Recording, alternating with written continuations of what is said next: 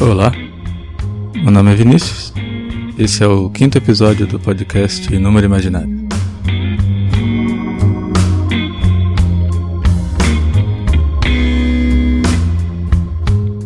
Hoje eu vou falar um pouco sobre filosofia da matemática.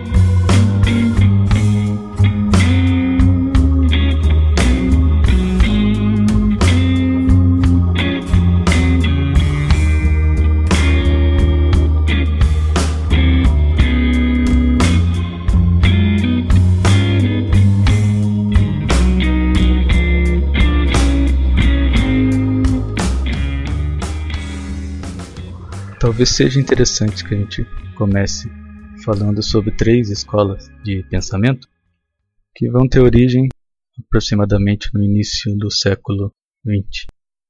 Na verdade, a partir do século XIX, a matemática começa a passar por um período de fundamentação mais rigorosa, né?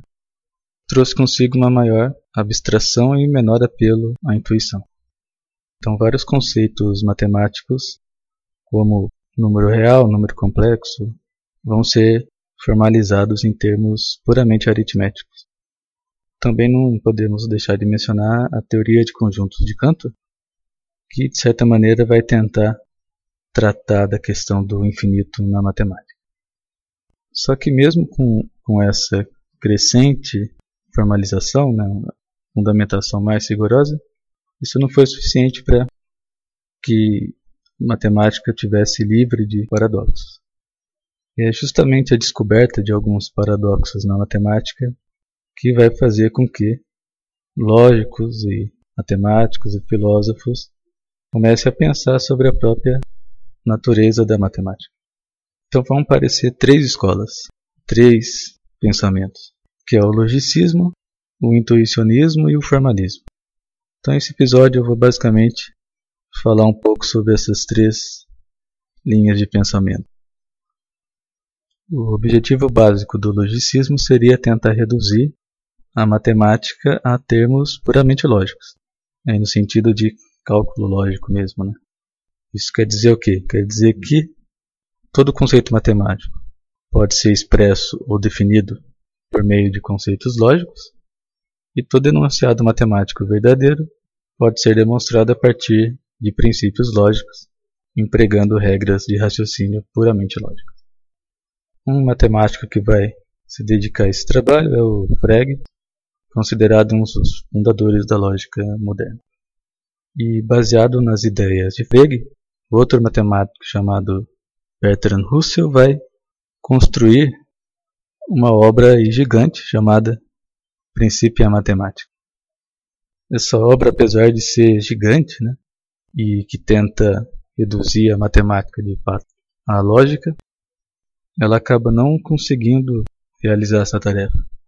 Justamente porque mais para frente, um outro matemático chamado Kurt Gödel vai mostrar que essa obra e, e outras parecidas, né, por tabela, elas vão ser incompletas. Isso quer dizer o quê? Quer dizer que existem sentenças ali que não podem ser demonstradas.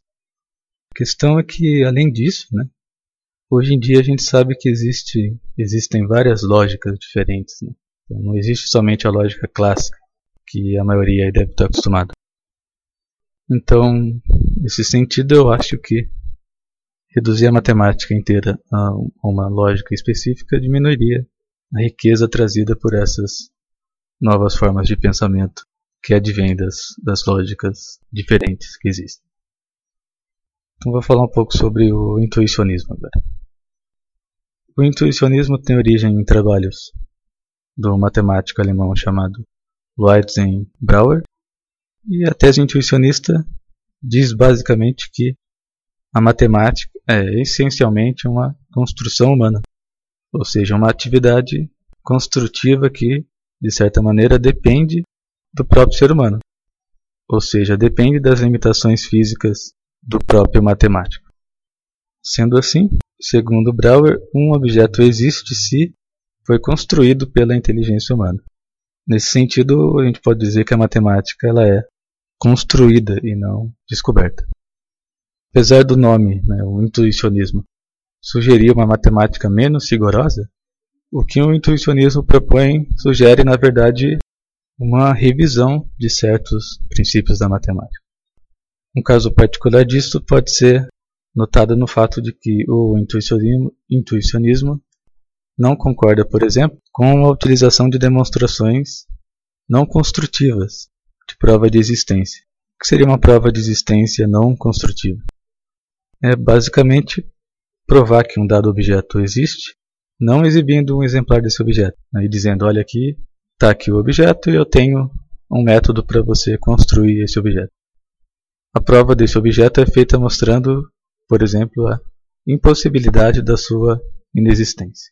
Então, como que o intuicionismo vai bloquear uma prova desse tipo? Basicamente, refutando o princípio do terceiro excluído, que a gente conhece da lógica clássica, que passa a valer somente para contextos finitos. O que, que diz o princípio do terceiro excluído? Diz basicamente que, dada uma proposição, ou ela é verdadeira, ou a sua negação é verdadeira. Um exemplo simples só para ilustrar isso. 2 é, é o número par, ou 2 não é o número par. Uma dessas duas proposições tem que ser verdadeira. Então vamos imaginar que a gente quer demonstrar que existe um certo objeto B. Pode demonstrar que a hipótese de não existência desse objeto, né, seria a proposição não B, nos leva a uma contradição, por exemplo. Então, como esse objeto ele deve ou não existir, e a gente demonstra que se ele não existir, isso implica uma contradição, então ele deve existir. Só que há um detalhe que pode passar despercebido aqui. Quando provamos que não B nos leva a uma contradição, a gente mostra que essa hipótese, a hipótese não B, deve ser falsa. Então a gente mostra que a negação de não B é verdadeira. Ou seja, a gente vai ter uma dupla negação aí. Né? A negação da negação de B, que é verdadeira. Então o princípio do terceiro excluído é equivalente à dupla negação. A negação da negação de B implica B. Como eu disse anteriormente, na lógica intuicionista não vale o princípio do terceiro excluído. Então, dessa maneira, as provas de existência de um objeto têm que ser diretas. Né? O que significa isso? Significa que o matemático deve fornecer um procedimento de construção desse objeto. E isso reflete a filosofia intuicionista de que os objetos matemáticos são, na verdade, criações do ser humano. Então, na linguagem intuicionista, uma proposição é uma hipótese, na verdade, que pode ou não ser realizada, né, confirmada, construtivamente. Se P for verificada construtivamente, né, se você exibe um método para obter P, dizemos que P é verdadeira. No caso de supormos que P é verdadeira e isso acarreta uma contradição, a gente diz que P é falsa. Isso é uma das coisas que difere a lógica intuicionista da lógica clássica. Então, para mostrar que uma proposição é verdadeira, de forma intuicionista, a gente deve fornecer um algoritmo que produz P. Enquanto que na lógica clássica a gente pode provar uma proposição mostrando que a hipótese de negação dessa proposição é falsa. No caso particular da aritmética, é possível transcrevermos todos os teoremas clássicos para teoremas intuicionistas. Então, no caso aí da aritmética, não tem muita diferença na verdade. Agora, quando a gente vai para partes mais avançadas da matemática, como por exemplo a análise e a teoria de conjuntos, a matemática intuicionista começa a ficar bastante diferente da análise clássica. Bom, eu particularmente, talvez motivado aí por um certo realismo ingênuo né, da minha parte, eu tendo a pensar que um objeto matemático possa existir, mesmo sem sabermos como construí-lo né, de forma algorítmica. E eu concordo com a demonstração da existência, mostrando a impossibilidade da sua inexistência. Né? porque eu percebo que esses novos resultados que, que se conseguem na matemática, usando métodos não construtivos, eles trazem outros novos resultados que talvez a gente não conseguisse se não fosse dessa maneira. Né? Porque quando se demonstra que um objeto existe, mesmo que de forma não construtiva, E a matemática não para por aí. Esse fato vai ser usado para permitir demonstrar novos resultados que antes não poderiam ser obtidos. Mas a matemática que surge da, da filosofia intuicionista ela é bastante interessante por vários motivos. Uma delas, por exemplo, é que ela nos mostra uma concepção totalmente diferente da matemática que a gente está acostumado. Então vamos para a última linha de pensamento que é o formalismo. Um dos principais proponentes da escola formalista vai ser o matemático alemão David Hilbert, que já foi citado aí em episódios anteriores. O formalismo enxerga os números naturais como símbolos, né? são entidades abstratas, mas que podem ser, de certa maneira, associadas a objetos físicos, sei lá, como traços, por exemplo. Então, nesse sentido, é, sentenças matemáticas podem enxergar como sequências de símbolos que podem ser manipuladas de acordo com regras estabelecidas, que é basicamente a ideia de sistema formal. A primeira grande contribuição de Hilbert para o formalismo foi a axiomatização da geometria, em 1899. É, o que, que, ele faz aí? Ao invés de tentar definir o que, que seria ponto, reta, essas coisas, como Euclides fez, ele considera certos termos como não definidos e apresenta axiomas que expressam as relações entre esses termos. É, eu falei um pouco sobre isso no episódio número 1. Deixa aí como sugestão, se você ainda não ouviu, dá uma ouvida nesse episódio. Então, o que a gente tinha ali na geometria de Hilbert é uma teoria axiomática não interpretada. Isto é, uma teoria que não diz respeito a nenhuma realidade matemática, digamos assim. Construção matemática que pode ser feita em um sistema formal não interpretado diz respeito apenas à manipulação simbólica, de acordo com certas regras pré-estabelecidas. Num primeiro momento, é como se as sentenças matemáticas dentro de um sistema formal não tivessem significado. Então, quando você retira o significado das asserções matemáticas, ficando aí puramente com a parte sintática, esse sistema não é a princípio, nem verdadeiro nem falso. Então, o que me garante que essa estrutura não me leva a uma contradição? Daí, segundo Hilbert, deveríamos tomar a matemática como um sistema formal e investigar a consistência desse sistema, que é o que a gente chama de metamatemática. Daí surgem duas questões principais.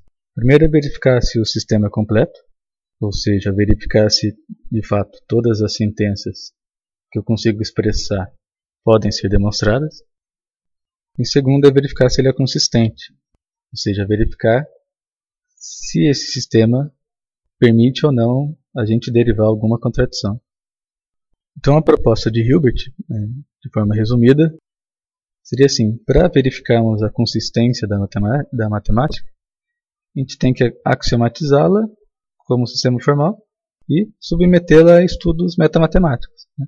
verificar a completude e a consistência desse sistema. Mas como que eu demonstraria consistência de um sistema? Um modo de fazer isso seria construir uma interpretação, que é basicamente uma atribuição de significados aos termos primitivos dessa teoria que torna os axiomas verdadeiros. Então, Hilbert vai fazer isso para certos sistemas, como a própria geometria, só que ele faz isso interpretando é, é, essa teoria em termos de uma outra teoria mais simples. Então, o que ele vai obter, na verdade, é uma consistência relativa. Então, a consistência de um sistema A, na verdade, depende da consistência de um outro sistema B mais simples do que A. Ah, só a consistência relativa não resolve o problema. Né? Então, nesse processo, Hilbert vai obter teorias cada vez mais simples até chegar numa teoria base, né? digamos assim, que é o que ele chama de matemática finitária. Bom, não se sabe muito bem ao certo o que, que Hilbert quer dizer com matemática finitária, mas seria uma espécie de um sistema aritmético simplificado. Então essa teoria teria que ser simples de tal maneira que ela pudesse nos fornecer uma verdade intuitiva mesmo, né? Então poderia par parar com aquele processo de provar a consistência de um sistema, indo para um sistema mais fraco, porque esse sistema da aritmética finitária seria de tal maneira que a sua consistência se daria por evidência mesmo. Então, como é que a gente pode resumir a proposta de Hilbert? Primeiro, formalização das teorias matemáticas tradicionais, por exemplo, a teoria de conjuntos, aritmética, análise, por meio de sistemas formais. E a segunda etapa seria a demonstração da consistência desses sistemas na aritmética finitária ou por meios estritamente finitários, cuja veracidade poderia ser diretamente verificada. Então essa é a ideia básica da fundamentação da matemática proposta por Hilbert. O problema é que a história não para por aí. Em 1931, um matemático chamado Kurt Gödel publica um trabalho que vai entrar para a história da lógica e da matemática. Esse trabalho se chama Sobre proposições formalmente indecidíveis do princípio da matemática e sistemas relacionados. E nesse trabalho, Gödel simplesmente demonstra que um sistema formal que possua um mínimo de aritmética não pode ser simultaneamente consistente e completo. Eu estou enunciando aqui uma versão mais atualizada do teorema de Gödel. Então vamos entender o que, que significa isso. Gödel demonstra que um sistema formal ou ele é inconsistente ou ele é incompleto. Como um sistema inconsistente não seria de grande interesse, pelo menos na, na lógica clássica, né? a gente é levado a considerar que um sistema, supondo consistente, ele vai ser incompleto. O que, que isso significa? Significa basicamente que existe uma sentença expressa nesse sistema que não pode ser demonstrada e também não pode ser refutada. Em outras palavras, existe uma sentença do sistema de tal maneira que não é possível demonstrar essa própria sentença e nem demonstrar a negação da sentença. Esse resultado vai ficar conhecido como Teorema da Incompletude de Gödel. E isso significa que, portanto, o método axiomático não consegue de fato esgotar toda a verdade aritmética. Então, sempre vai ter alguma coisa que escapa do método axiomático. Mas daí você pode pensar, bom, à medida que a gente descubra uma sentença desse tipo, né, uma sentença que a gente não consegue demonstrar nem refutar, a gente pode adicionar essa sentença como um axioma e está resolvido. No entanto, o próprio Gödel vai demonstrar que você pode até fazer isso. Daí você vai ter um novo sistema que está sujeito novamente ao teorema da incompletude. Então, o que a gente pode concluir disso? Que por meio de sistemas formais, a matemática ela é incompletável mesmo. Como se isso já não fosse suficiente para destruir aquilo que Hilbert tinha originalmente planejado, né? ele ainda vai obter um colorário que diz o seguinte: a consistência da aritmética não pode ser obtida por métodos que podem ser formalizados na própria aritmética. Em outras palavras, poderia dizer que um sistema formal, supondo consistente, não demonstra sua própria consistência. Então, se o próprio sistema não demonstra sua consistência, um sistema mais fraco também não conseguiria. Bom, mas eu poderia provar a consistência da aritmética formal, por exemplo, num sistema mais forte? Até poderia. Só daí eu caio no mesmo problema. O que, que me garante a consistência desse sistema mais forte? Se esse sistema mais forte for inconsistente, ele demonstra qualquer coisa, inclusive a consistência de si mesmo. Então, por exemplo, hoje se utiliza bastante a teoria de conjuntos, chamada Zermelo-Fraenkel, que é uma teoria axiomática de conjuntos que é base de várias áreas da matemática. Ela está sujeita ao teorema da incompletude, uma vez que a gente consegue expressar a aritmética ali. Então ela não pode ser simultaneamente consistente e completa. Se ela é consistente, então ela é incompleta. De fato, existem certos enunciados que não podem ser demonstrados no, em Zermelo Frank. Um exemplo disso é o axioma da escolha. E a consistência dessa teoria não pode ser demonstrada por mecanismos que podem ser formalizados nessa própria teoria. Sendo assim, de certa maneira, a gente não tem certeza absoluta de que estamos trabalhando sobre um chão firme. Veja só que situação que a gente se encontra após o teorema da incompletude de Gödel. Bom, então falei um pouco aí dessas três escolas de pensamento. A ideia é mostrar para você um pouco sobre diferentes perspectivas né, sobre a matemática. Cada uma dessas escolas vão fornecer a sua contribuição, né, elas iluminam diferentes aspectos da matemática e são aí então uma boa introdução à filosofia da matemática. Vou deixar dois livros como sugestão. Um deles é uma Introdução aos Fundamentos da Matemática, do Newton da Costa.